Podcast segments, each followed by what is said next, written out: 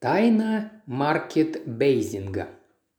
В конце концов, ничто не может сравниться с нашей природой, не так ли? сказал инспектор Джеб, глубоко вдыхая носом свежий деревенский воздух и не спеша выдыхая его ртом. Мы с Пуаро с жаром поддержали его прочувственное высказывание. Идея провести уикенд в Маркет-Бейзинге, маленьком провинциальном городке, принадлежала именно нашему старому знакомому, инспектору из Скотланд-Ярда. Джеб оказался увлеченным ботаником и на досуге рассуждал о крошечных цветочках с невероятно длинными латинскими названиями, с таким воодушевлением, которое его не охватывало даже тогда, когда он вспоминал о раскрытых им преступлениях.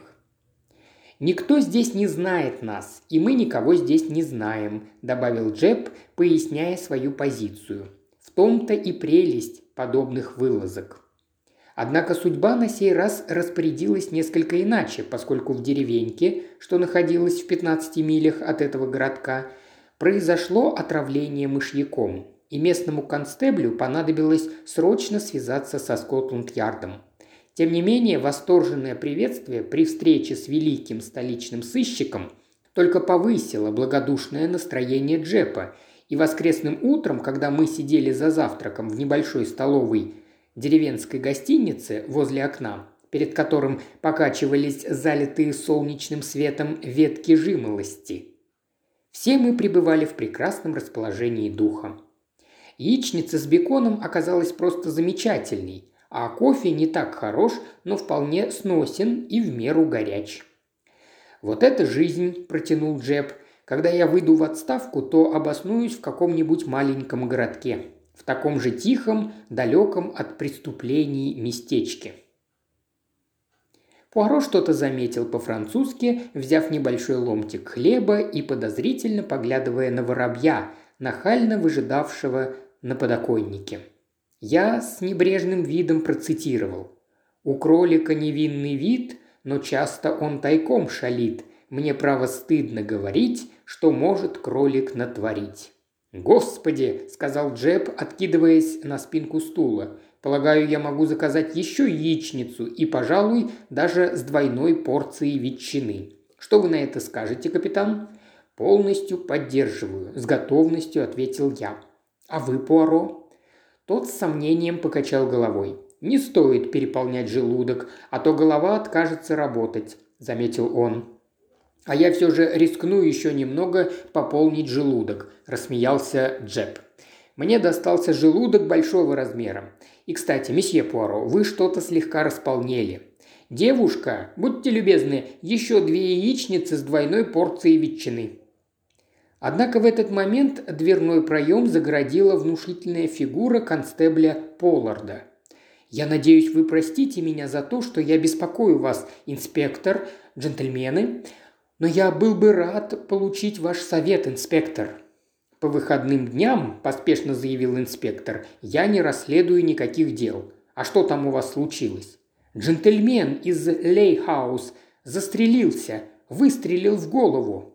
«Что ж, такое бывает», – прозаично заметил Джеб. «Долги или женщина, как я полагаю. Сожалею, Поллард, но я ничем не могу вам помочь». «Загвоздка в том, – сказал констебль, – что он не мог сам застрелиться, по крайней мере, так говорит доктор Джайлз». Джеб поставил чашку на стол. «Не мог сам застрелиться? Что вы имеете в виду?» «Так говорит доктор Джайлз», – повторил Поллард. «Он говорит, что это совершенно невозможно.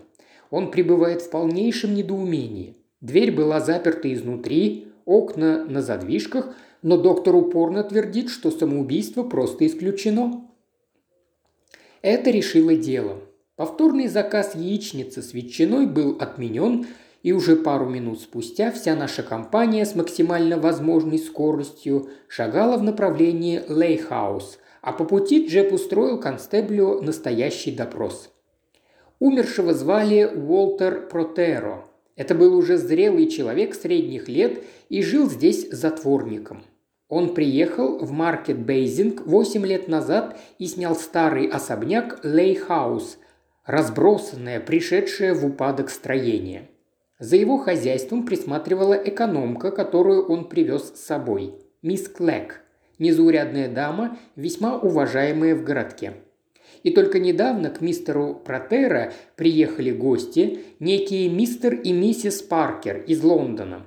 Сегодня утром экономка не смогла достучаться до своего хозяина. Она сильно встревожилась, обнаружив, что дверь заперта, и позвонила в полицию и доктору. Констебль Поллард и доктор Джайлз незамедлительно явились. Общими усилиями им удалось взломать дубовую дверь спальни. Мистер Протера лежал на полу с простреленной головой, а в его правой руке был пистолет. Все выглядело как явное самоубийство. Однако осмотр тела привел доктора Джайлса в недоумение, и в итоге, отозвав констебля в сторонку, он сообщил ему о своем недоумении, вследствие чего Поллар сразу подумал о Джепе. Оставив доктора у трупа, он поспешил в гостиницу. К тому времени, когда констебль закончил свое повествование, мы подошли к Лейхаус, большому обветшалому особняку, окруженному запущенным, заросшим сорными травами садом. Входные двери были открыты, и мы прямиком прошли в холл, затем в маленькую, примыкавшую к кухне столовую, откуда доносились голоса. В комнате были четыре человека. Вызывающий одетый мужчина с неприятной внешностью, который сразу же вызвал у меня антипатию. Женщина, хотя и красивая, но вульгарная.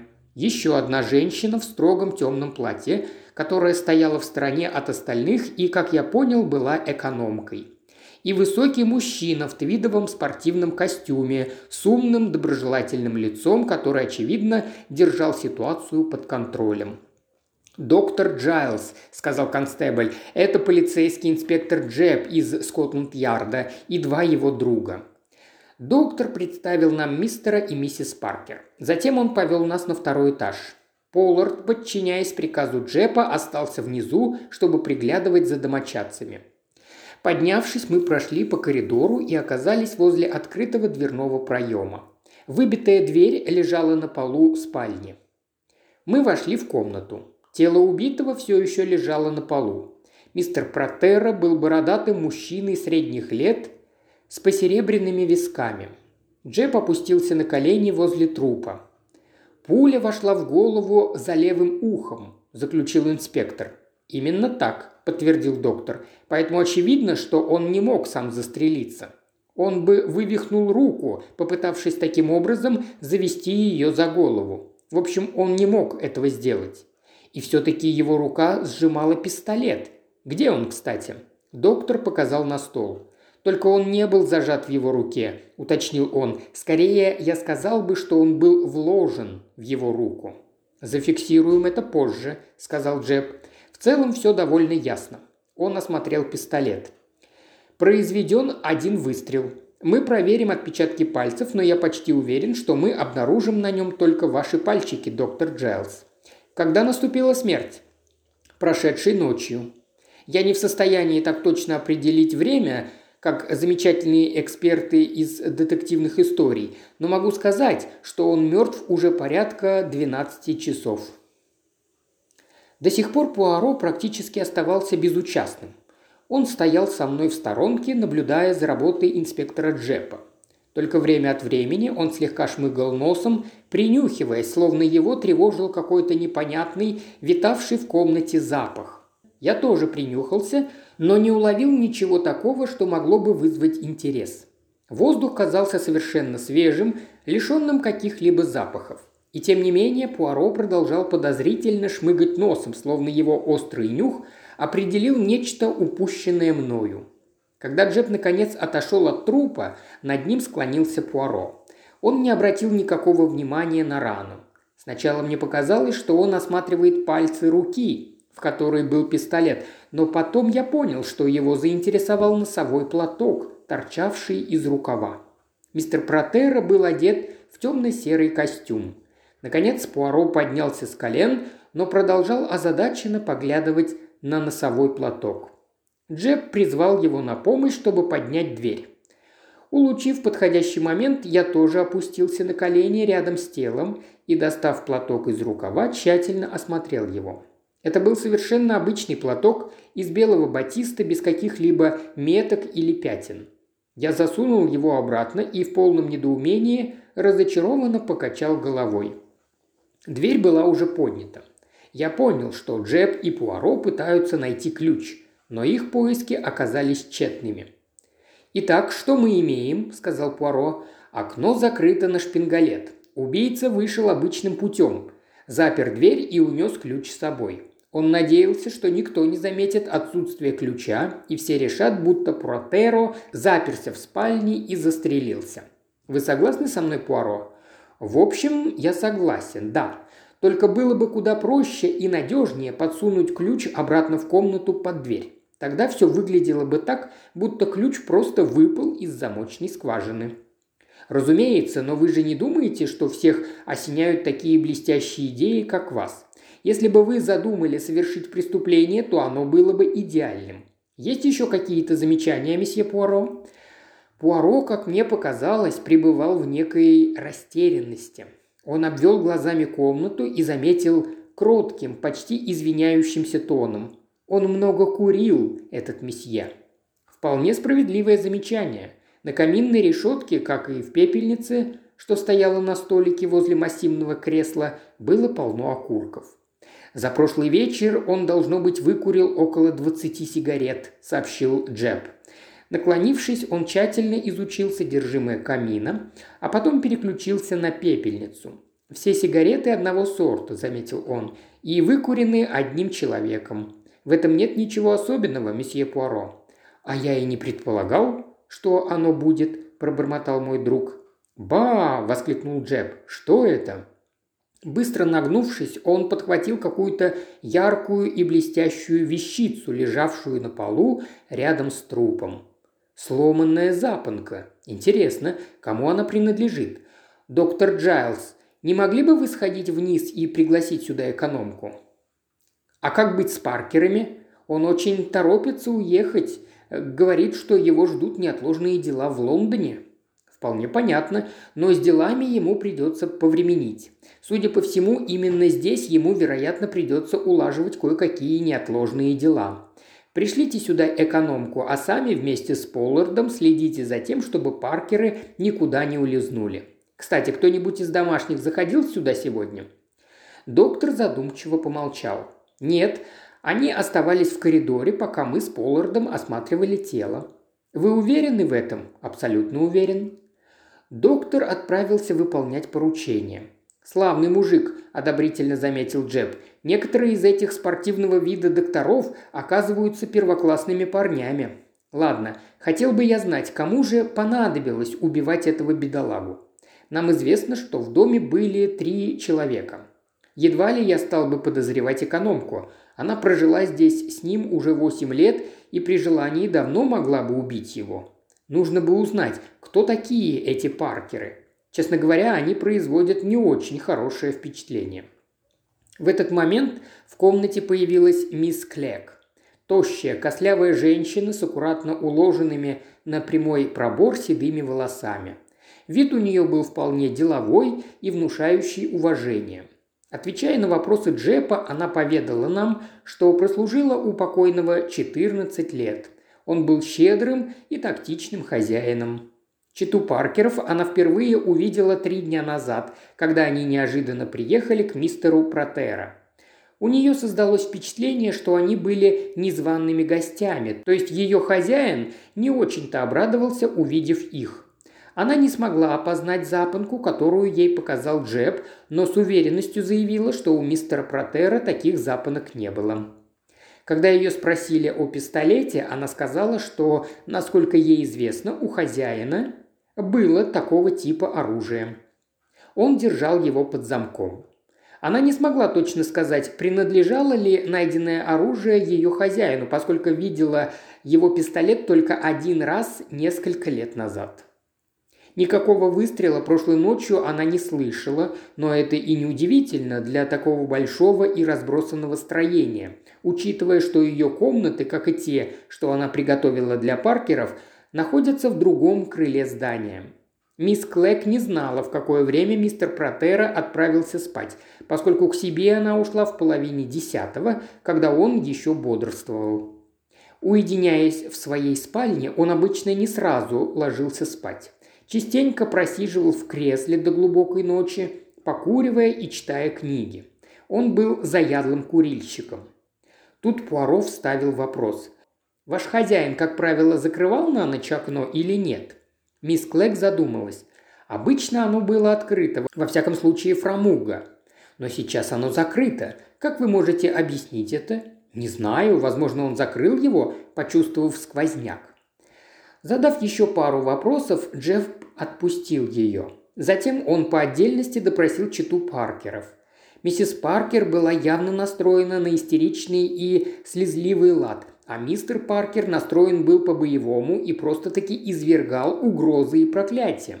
Он отрицал, что найденная запонка принадлежит ему, но поскольку его жена успела опознать ее, то это отрицание вряд ли улучшило его положение. И поскольку он также заявил, что вообще не заходил в комнату Протера, Джеб счел, что у него достаточно оснований для того, чтобы задержать Паркера.